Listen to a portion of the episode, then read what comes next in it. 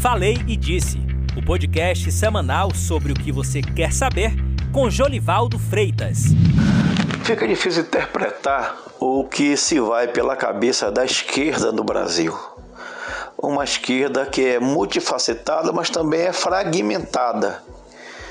E isso pode ser visto no dia a dia das ações dos grupos e dos líderes.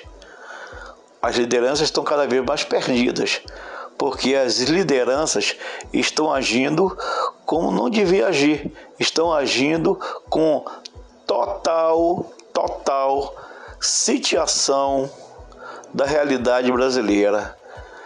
Está agindo como se fosse dona da verdade. Está buscando caminhos que não sejam aqueles os caminhos da unificação de interesses em comuns. Aí o que é que se viu no domingo que passou?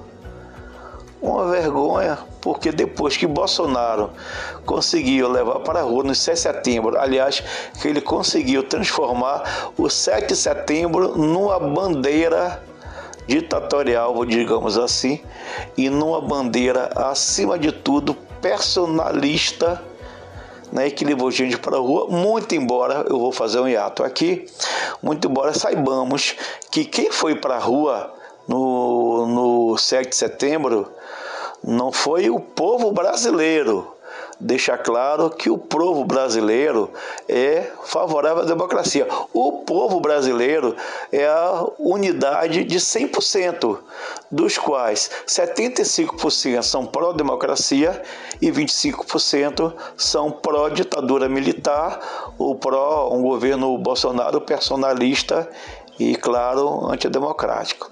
Mas voltando ao que eu estava falando sobre a esquerda.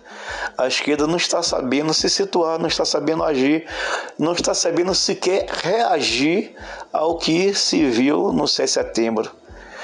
Vou fazer um outro ato. O 6 de setembro também não foi um crescimento da massa bolsonarista. O 7 de setembro foi a aglutinação dos bolsonaristas que estavam espalhados Bolsonaro conseguiu sim fazer com que eles fossem à rua e fizeram uma multidão, mas a multidão do mesmo. Não é um crescimento orgânico, não podemos dizer que seja isso. Mas vou votar à esquerda. Tenha paciência que eu estou chegando lá. A esquerda está precisando é fazer como fizeram Ulisses Guimarães, Tancredo Neves, tantos outros que chegaram de ser o momento de acabar com a ditadura militar. E só acaba com a ditadura militar se a gente se unir, se a gente conseguir agir com inteligência e com pragmatismo. A palavra que a esquerda tem que ouvir agora é pragmatismo. Junta, senta, discute chega ao lugar comum e esse lugar comum da esquerda, sim, será o lugar comum, será o leitmotiv da população brasileira que quer preservar a democracia.